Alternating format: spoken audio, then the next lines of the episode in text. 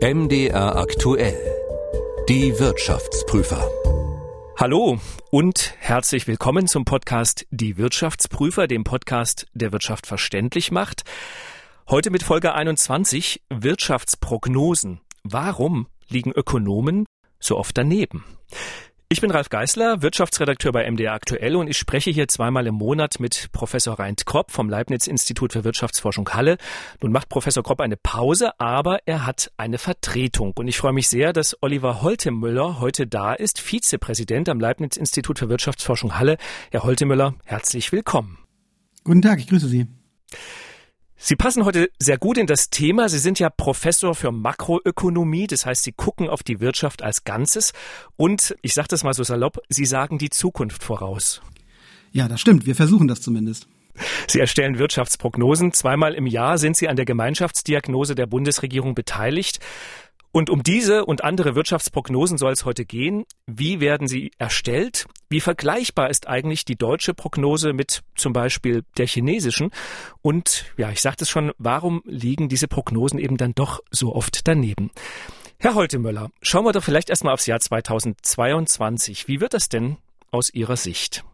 Im Jahr 2022 werden wir am Jahresbeginn noch eine verhaltene Entwicklung sehen. Das hängt damit zusammen, dass wir eben noch die Corona-Pandemie haben, die die wirtschaftliche Aktivität beeinträchtigt. Wir haben auch Lieferengpässe, zum Beispiel bei Halbleitern. Wir gehen aber im Moment davon aus, dass sich die ähm, Corona-Pandemie zum Frühjahr hin dann widerlegt. So war es ja auch im vergangenen Jahr, dass wir da im Sommer eine günstigere Entwicklung haben. Wir gehen auch davon aus, dass die Lieferengpässe nach und nach abgearbeitet werden können, so dass wir im Sommer dann eine kräftige Erholung bekommen sollten. Und für das Gesamtjahr 2022 prognostizieren wir ein Wirtschaftswachstum in Deutschland von 3,5 Prozent. Jetzt gibt es ja immer so ein paar Unsicherheiten. Sie haben Corona schon angesprochen. Keiner weiß, wie fies sich das Virus noch verhalten wird in den nächsten Monaten. Wie treffsicher sind denn Wirtschaftsprognosen generell? Die Prognosefehler sind ganz beträchtlich. Das ist auch nicht verwunderlich, denn auch Ökonomen kennen die Zukunft nicht, sondern wir versuchen mit empirischen Modellen, die die Vergangenheit abbilden, eine Aussage über die Zukunft zu machen. Der durchschnittliche äh, Prognosefehler, den wir im Herbst eines Jahres für das Folgejahr machen, der liegt bei etwa einem Prozentpunkt. Also wenn wir im Herbst sagen, nächstes Jahr wird das Wirtschaftswachstum zwei Prozent betragen, dann wird es wahrscheinlich in dem Bereich zwischen eins und drei Prozent liegen, also plus minus ein Prozentpunkt auf diese Entwicklung, die wir vorhersagen, obendrauf. Das ist so der, der langjährige Mittelwert aus den Prognosefehlern. Es gibt ja diesen Witz, warum hat Gott die Ökonomen erschaffen? Damit die Wettervorhersager besser dastehen. Ist es denn tatsächlich so, dass Wetterprognosen präziser sind als ökonomische Vorhersagen? Richtig vergleichen kann man das nicht, denn die Wetterleute machen ja eine Prognose für wenige Tage. Bei uns ist es so, dass wir eine Prognose machen immer für das laufende und für das nächste Jahr und darüber hinaus für die mittelfristige Finanzplanung des Staates auch noch mehrere Jahre. Und deshalb ist es nicht unmittelbar vergleichbar. Aber wo wir uns was abgucken können, ähm, ist die Verbesserung der Prognosen. Da haben die Wetterleute doch eine ganz gute Entwicklung hingelegt. Wenn Sie sagen, es ist am Ende doch recht unsicher und man hat diese Fehlerspannweite von plus minus ein Prozent, warum macht man dann überhaupt so viele Prognosen, wenn es am Ende doch eh nicht genau stimmt? Ja, der Hauptanwendungszweck für unsere Prognosen ist, die Finanzplanung des Staates zu verbessern. Die Alternative zu keiner Prognose wäre ja, dass man die Staatseinnahmen und die Staatsausgaben willkürlich setzt. Es ist schon wichtig dafür, dass die Staatsfinanzen nachhaltig organisiert sind, dass man bei dieser Planung keine systematischen Fehler macht. Und unsere Prognosen sind ein Instrument, um die staatlichen Stellen, die für die Aufstellung des Finanzplanes verantwortlich sind, also für den Bund die Bundesregierung zu informieren, denen eine Hilfestellung zu geben und damit eine solide Aufstellung des ähm, Haushaltes zu ermöglichen, der öffentlichen Haushalte. Aber natürlich auch in Unternehmen werden unsere Prognosen viel genutzt und nicht zuletzt äh, die breite Öffentlichkeit ist ja auch daran interessiert, welche wichtigen Entwicklungen auf die Gesellschaft zukommen. Aber das heißt, eine ungenaue Prognose ist besser als gar keine? Da muss man vielleicht Ungenauigkeit nochmal genauer äh, definieren. Unsere Prognosen sind ungenau in dem Sinne, dass wir die tatsächliche wirtschaftliche Entwicklung nicht genau treffen.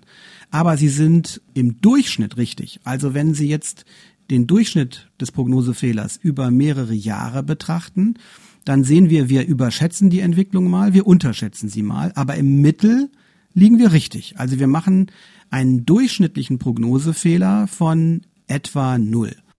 Aber äh, da bin ich jetzt mal ketzerisch und sage, da könnte man ja auch würfeln. Also im Durchschnitt käme dann auch immer irgendwie was zwischen drei und vier raus.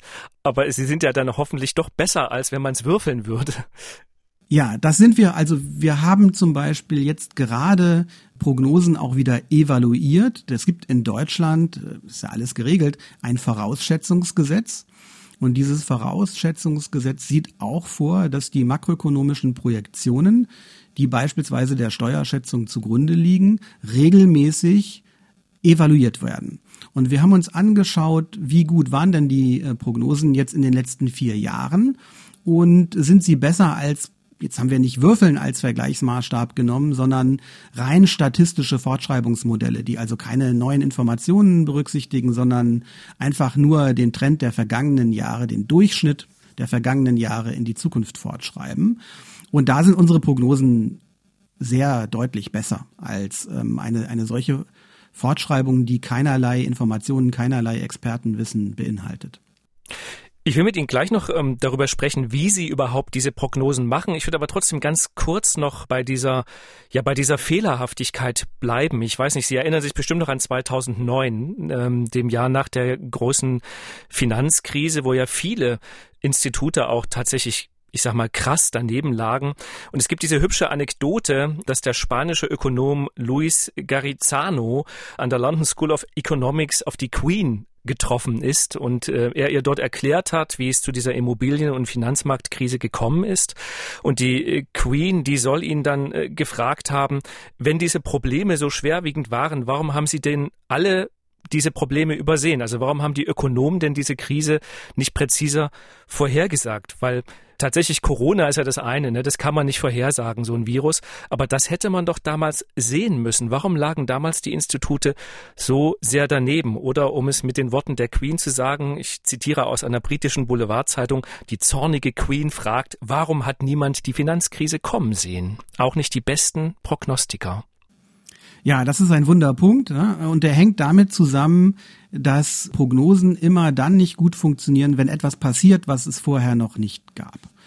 Und das trifft auf die Corona-Krise äh, zu. Die Prognosen aus dem Jahr 2019 für das Jahr 2020 lagen alle weit daneben nicht? weil man den starken Wirtschaftseinbruch nicht vorausgesehen hat. Und ich würde sagen, den konnte man 2019 auch nicht voraussehen. Niemand wusste im September 2019, dass wir 2020 Lockdowns haben, dass die Menschen zu Hause bleiben müssen und nicht in die Geschäfte gehen können. Bei der Finanzkrise äh, war es vielleicht so, dass man doch vorher ein bisschen mehr hätte sehen können. Die kamen nicht ganz ohne Ankündigungen. Es gab auch Ökonomen, die gewarnt haben, dass eine solche Krise auftreten kann. Aber die eine Sache ist zu konstatieren oder zu diagnostizieren, dass da irgendeine Fehlentwicklung im Gange ist. Und das andere ist genau zu sagen, wann kommt es zur Krise? Wann platzt eine Blase? Diesen Zeitpunkt richtig zu treffen, das ist letztendlich das, was das Prognosegeschäft sehr schwer macht. Und das ist eben in der Finanzkrise nicht gelungen. es gibt aber, ähm, so ehrlich muss man auch sein, natürlich noch weitere Gründe. Zum Beispiel waren die Modelle, die seinerzeit überwiegend ähm, in ökonomischen Prognosen verwendet worden waren, auf dem Gebiet des Finanzsektors mehr oder weniger blind. Daraus haben wir gelernt. Wir haben heute Prognosemodelle, die die Entwicklung auf den Finanzmärkten durchaus mit abbilden. Und man hat ja jetzt gesehen, nicht die, der nächste große Prognosefehler war mit der Corona-Krise jetzt nicht wieder eine Finanzkrise, sondern etwas anderes, was neu war, was wir noch nicht kannten. Und das kann auch nicht unser Anspruch sein, solche Entwicklungen präzise vorauszusagen. Wir machen aber Risikoansprachen. Also wenn man die Prognosetexte auch von vor der Finanzkrise sich anschaut, dann findet man zwar sehr falsche quantitative Prognosen, aber man findet Risikoansprachen, die durchaus die substanziellen Probleme auch schon mal benannt haben. Und die hat dann keiner ernst genommen. Ob sie keiner ernst genommen hat, das weiß ich nicht. Im Nachhinein ist es natürlich immer leicht zu sagen, ja, hättet ihr das mal so oder so ähm, gemacht. Ich glaube, damals in Echtzeit wäre es auch zu viel verlangt, diesen Einbruch präzise vorauszusagen. Wir hatten 2009 mit der Finanzkrise einen wirtschaftlichen Einbruch, der so stark war zunächst am Anfang wie in der Weltwirtschaftskrise in den 1930er Jahren. Äh, das ist eine außergewöhnliche Situation und man macht sich ja auch unglaubwürdig, wenn man laufend vor ganz großen Krisen warnt. Ja, also insofern muss man das ja auch abwägen, wie weit man sich dann aus dem Fenster lehnt. Wie entsteht denn nun bei Ihnen so eine Prognose? Also wie rechnen Sie das aus, wenn Sie sagen, die Wirtschaft wird nächstes Jahr wahrscheinlich um so und so viel Prozent wachsen? Wir gehen in drei Schritten vor. Der erste Schritt besteht darin, die Daten am aktuellen Rand so gut wie möglich auszuwerten.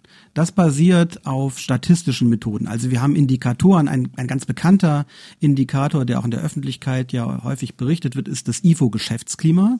Da werden Unternehmen befragt, wie sie ihre eigene ökonomische Perspektive für die nächsten sechs Monate einschätzen. Und dieser IFO-Indikator beispielsweise, der hat eine recht stabile Beziehung zu der wirtschaftlichen Entwicklung in den drei, vier, fünf Monaten danach. Also das ist eine Information, die wir benutzen in statistischen Modellen, um am ganz aktuellen Rand zu schätzen, wie ist jetzt die wirtschaftliche Lage in den nächsten ein, zwei, drei, vier Monaten. der zweite Schritt besteht darin, dass wir mit ökonomischen Modellen auch ökonomische Zusammenhänge in die Prognose reinnehmen. Also für den weiteren Verlauf, für das, was jetzt in drei, vier Quartalen oder im, nächsten Jahr passiert. Dafür verwenden wir geschätzte Modelle, also Modelle, die ökonomische Zusammenhänge beinhalten und die auf Daten der Vergangenheit dann basieren.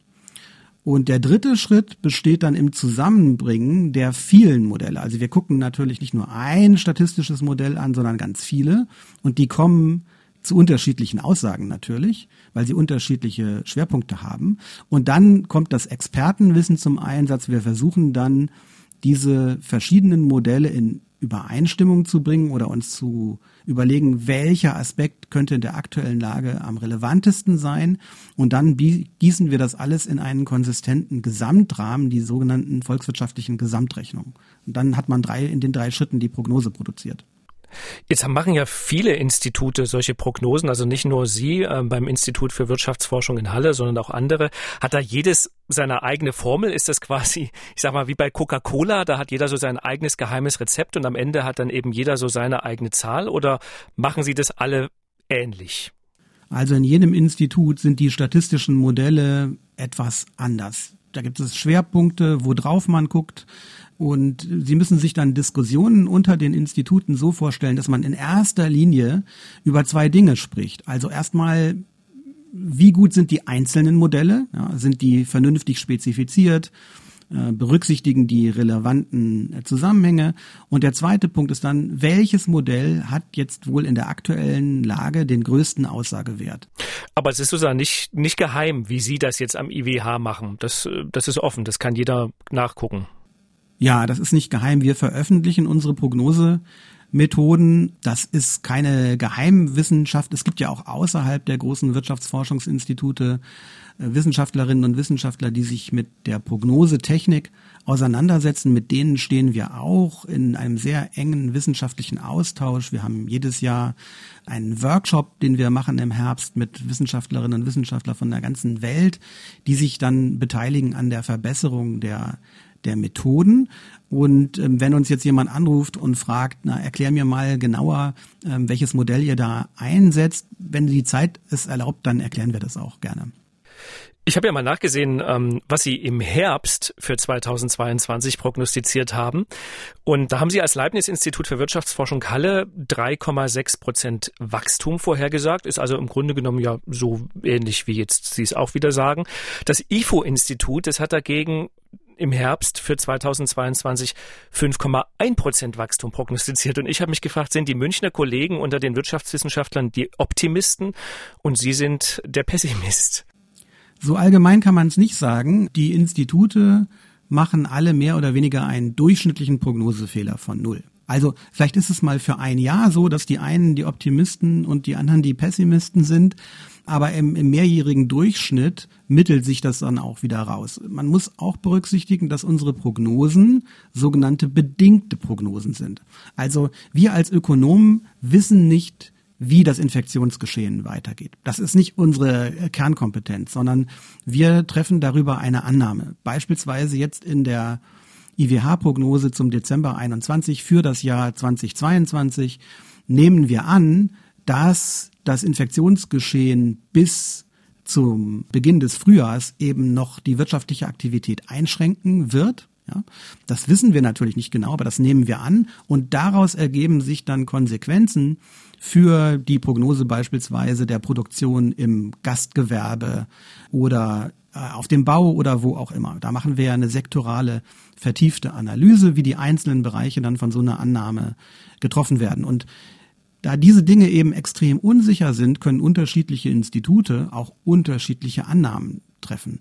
Übrigens auch was ähm, außenwirtschaftliche Einflüsse betrifft, ähm, wie wird sich der Ölpreis entwickeln, was passiert in den USA, was passiert in China. Das sind ja alles Fragen, zu denen es nicht nur eine Antwort gibt, sondern äh, viele Möglichkeiten. Und je nachdem, welches Szenario dann zugrunde gelegt wird, ergeben sich unterschiedliche Prognosen in den Instituten. Wir kommen dann ja aber zweimal im Jahr zusammen zur Gemeinschaftsdiagnose im Frühjahr und im Herbst und versuchen ein Konsensbild abzuleiten, das wir dann ja auch der Bundesregierung zur Verfügung stellen und das als Grundlage für die makroökonomische Projektion der Bundesregierung dient. Herr Professor Höltemöller, ich möchte mit Ihnen gleich noch darüber reden, wie weit man eigentlich als Ökonom seriös in die Zukunft schauen kann und auch über die Frage, inwieweit denn Wirtschaftsprognosen auch selbst erfüllende Prophezeiungen sind. Vorher habe ich aber einen kleinen Hörtipp, einen Podcast-Hinweis für Sie, wie in jeder Folge. Es gibt ja noch andere Wissenschaftler, die sich an Prognosen wagen. Klimaforscher zum Beispiel. Sie berechnen, wie stark sich die Erde erwärmen könnte, wenn wir mit dem CO2-Ausstoß so weitermachen wie bisher. Und ich möchte Ihnen an dieser Stelle unseren Klimapodcast ans Herz legen mit der Klimaökonomin Claudia Kempfert. Wir besprechen mit ihr aktuelle Studien zum Klimawandel, ordnen diese ein, beobachten die deutsche Klimapolitik und bewerten sie. Kempferts Klimapodcast von MDR aktuell gibt's überall da, wo es Podcasts gibt. Herr Professor Holtemöller, wie weit können Sie denn als Ökonom wirklich seriös in die Zukunft gucken? Es gibt ja jetzt schon Institute, die sagen, ja, die Wirtschaft für 2023, 24 und teilweise sogar 25 voraus. Ja, wir machen das manchmal auch für mehrere Jahre, nämlich dann, wenn es um die sogenannte mittelfristige Finanzplanung geht. Und da macht man sich zunutze, dass es in der Gesellschaft auch längerfristige Trends gibt, äh, auf denen man eine solche Vorhersage aufbauen kann. Nehmen wir mal als Beispiel die Demografie. Wir wissen zum Beispiel heute schon relativ genau, wer in den nächsten fünf Jahren in Rente gehen wird. Und wir wissen auch schon recht genau, wie viele junge Menschen in den nächsten fünf Jahren ihren Schulabschluss machen werden oder ihren Studienabschluss und dann auf den Arbeitsmarkt kommen werden. Also da wissen wir etwas über die Entwicklung der Anzahl der Erwerbstätigen beispielsweise. Das ist also so ein, ein langfristiger Trend und daraus äh, können wir dann Voraussagen auch für die mittlere Frist treffen. Zum Beispiel ist es bei der Demografie so, dass wir eben immer weniger Erwerbspersonen haben werden in den kommenden Jahren, weil eben mehr Leute in Rente gehen, als Junge auf den Arbeitsmarkt dazukommen. Das heißt, wir können jetzt schon sagen, dass sich das Wirtschaftswachstum in den nächsten vier, fünf, sechs Jahren in Deutschland verlangsamen wird. Und solche Informationen kann man ausnutzen. Man kann aber natürlich nicht genau sagen, jetzt ähm, jahresgenau, wann welcher Effekt auftritt. Aber so für den Durchschnitt mehrerer Jahre kann man durchaus auch mittelfristig einige Projektionen abgeben. Inwieweit sind denn Wirtschaftsprognosen auch selbsterfüllende Prophezeiungen? Wenn Sie jetzt zum Beispiel sagen, die Wirtschaft wird schrumpfen, dann werden sich ja tatsächlich viele Unternehmen mit Investitionen zurückhalten. Und umgekehrt, wenn Sie Aufschwung vorhersagen, dann sitzt der vielen das Geld tatsächlich auch lockerer. Ja, das ist ein 100 Jahre altes Argument, ähm, was auch schon von Oskar Morgenstern vorgetragen worden war. Oskar Morgenstern war ein Mathematiker, der sich verdient gemacht hat um verschiedene Bereiche der Ökonomie und der hat sich unter anderem äh, auch zu dieser selbsterfüllenden Prophezeiung, was Wirtschaftsprognosen betrifft, geäußert. Und er hat genau diesen Punkt, den Sie machen, zum ersten Mal in die Literatur eingeführt. Und es ist tatsächlich so, was ökonomische Prognosen zum Beispiel nochmal, ähm, ja, um die Wetterprognosen zurückzukommen, von den Wetterleuten unterscheidet, ist, der unser Gegenstand, den wir prognostizieren, der lebt und der verändert sich in Abhängigkeit von unserer Prognose. Das ist ja bei den Wetterleuten nicht so. Wenn heute der Wettervorhersage sagt, morgen regnet's, na dann kümmert sich die Wolke nicht darum, ob das gestern prognostiziert worden ist oder nicht. Da gibt's also einen deutlichen Unterschied. Bei den ökonomischen Prognosen werden ja in den Unternehmen Entscheidungen getroffen, die auf Prognosen basieren, aber natürlich auch in der Politik. Zum Beispiel können ja pessimistische Prognosen Auslöser für Konjunkturprogramme sein oder optimistische Prognosen Auslöser für restriktive Maßnahmen, zum Beispiel in der Geldpolitik. Und äh, das ist natürlich bei einer Prognose auch zu berücksichtigen. Also die Reaktion der Menschen in, in der ähm, Ökonomie muss man bei einer Prognose auch berücksichtigen. Sogenanntes strategisches Verhalten. Das macht es für uns nicht gerade einfacher. Der Wirtschaftsforscher Klaus F. Zimmermann, der war viele Jahre Präsident des Deutschen Instituts für Wirtschaftsforschung in Berlin, der hat ja in der Finanzkrise 2009 sogar mal gefordert, keine Prognosen mehr zu veröffentlichen. Also genau wegen dieses Effekts, weil er Sorge hatte, wenn die Institute jetzt immer sagen, es wird immer schlimmer die nächsten Monate, dass sich dann dieser Trend verstärkt. Ähm, gibt es tatsächlich so Überlegungen, dass man manchmal sagt, es ist besser, wir behalten das, was wir hier rausgekriegt haben, für uns? Nein, das glaube ich nicht. Das würde auch nicht funktionieren im Wettbewerb der Ideen. Ich glaube, es ist wichtig, offen zu legen, wo die Schwächen liegen und darüber transparent zu berichten. Die Zahlen in der Schublade zu verstecken, ist, glaube ich, keine erfolgversprechende Strategie. Das Deutsche Institut für Wirtschaftsforschung äh, hat das ja auch nicht lange durchgehalten. Die haben sich auch sehr schnell wieder äh, beteiligt an der Erstellung von Prognosen äh, der transparente Umgang mit der Prognose Unsicherheit ist, denke ich, die richtige Reaktion auf diese Unsicherheit. Wie sind Sie denn eigentlich persönlich auf dieses Prognosethema gekommen? Also warum interessiert Sie das als Wissenschaftler so sehr? Ich habe gedacht, vielleicht hat Herr Professor Holtemöller früher immer gern Horoskope gelesen und gedacht, ey, jetzt will er es aber mal richtig machen. Also warum interessiert es Sie so sehr zu sagen, wie wird es in der Zukunft wirtschaftlich laufen? Nein, Horoskope haben mich noch nie besonders interessiert, aber ich war schon immer ein Statistikfreak. Ja, ich habe ähm, als Jugendlicher meine Plattensammlung katalogisiert und solche Dinge. Also ich habe ein Febel für Statistiken und Zahlen. Und das ist etwas, was mich dann auch in diese Richtung getrieben hat. Ähm, ich äh, arbeite gern mit, mit Modellen. Ich versuche, das ökonomische Geschehen quantitativ zu erfassen und daraus dann eben auch Implikationen abzuleiten. Also es kommt nicht so sehr aus dem Interesse für die Zukunft, meine Begeisterung für dieses Thema, sondern eher aus der Statistik und der Ökonometrie, also dem Zusammenbringen von Statistik und ökonomischer äh, Theorie. Und das treibt mich an. Sie arbeiten ja, Sie haben es auch schon angedeutet, äh, ja nicht nur an eigenen Prognosen für das Leibniz-Institut für Wirtschaftsforschung Halle, sondern auch an einer Gemeinschaftsdiagnose für die Bundesregierung mit. Das ist ja was Besonderes. Was genau ist diese Gemeinschaftsdiagnose? Die Gemeinschaftsdiagnose ist eine lange bestehende Institution in Deutschland, die gibt es schon seit den 1950er Jahren. Die Idee ist, dass man verschiedene Ansätze zur Erstellung einer Prognose zusammenbringt und eben nicht in einer Hierarchie, wo es einen Chef gibt, eine konkrete Prognose eben durchdrückt, sondern es werden alle Argumente auf den Tisch gelegt, hier bei der Gemeinschaftsdiagnose eben aus verschiedenen Instituten. Man trifft sich dann bei einer sogenannten Klausurtagung und versucht ein einheitliches Konjunkturbild aus den verschiedenen Ansätzen abzuleiten. Und das macht die Projektgruppe Gemeinschaftsdiagnose im Auftrag der Bundesregierung. Also das Bundeswirtschaftsministerium wählt bestimmte Institute aus, die daran mitwirken. Und diese Prognose der Gemeinschaftsdiagnose ist dann Grundlage für die Erstellung der makroökonomischen Projektion der Bundesregierung und die wiederum ist Grundlage für die Steuerschätzung. Also das ist ein recht langwieriger Prozess, der auch mehrmals zu Überarbeitungen führt.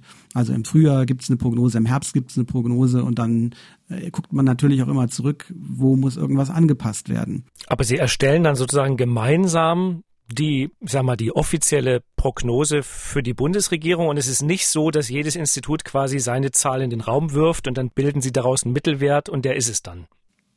Nein, wir erstellen nicht die offizielle Prognose für die Bundesregierung. Das macht die Bundesregierung schon noch selbst, sondern wir liefern im Auftrag der Bundesregierung eine Prognose ab beim Ministerium. Die gucken sich das dort an und machen dann basierend auf dieser Zuarbeit ihre eigene Prognose, die allerdings in der Regel nicht weit von unserer abweicht. Und dann, das sehen die europäischen entsprechenden Regulierungen vor, müssen wir nochmal auf die Projektion der Bundesregierung schauen und unsere unabhängige Bewertung dieser Projektion der Bundesregierung abgeben. Und erst wenn dieser Schritt abgeschlossen ist, fließen die Ergebnisse ein in die Steuerschätzung. Das ist also in, in europäischen Gesetzen so äh, vorgesehen.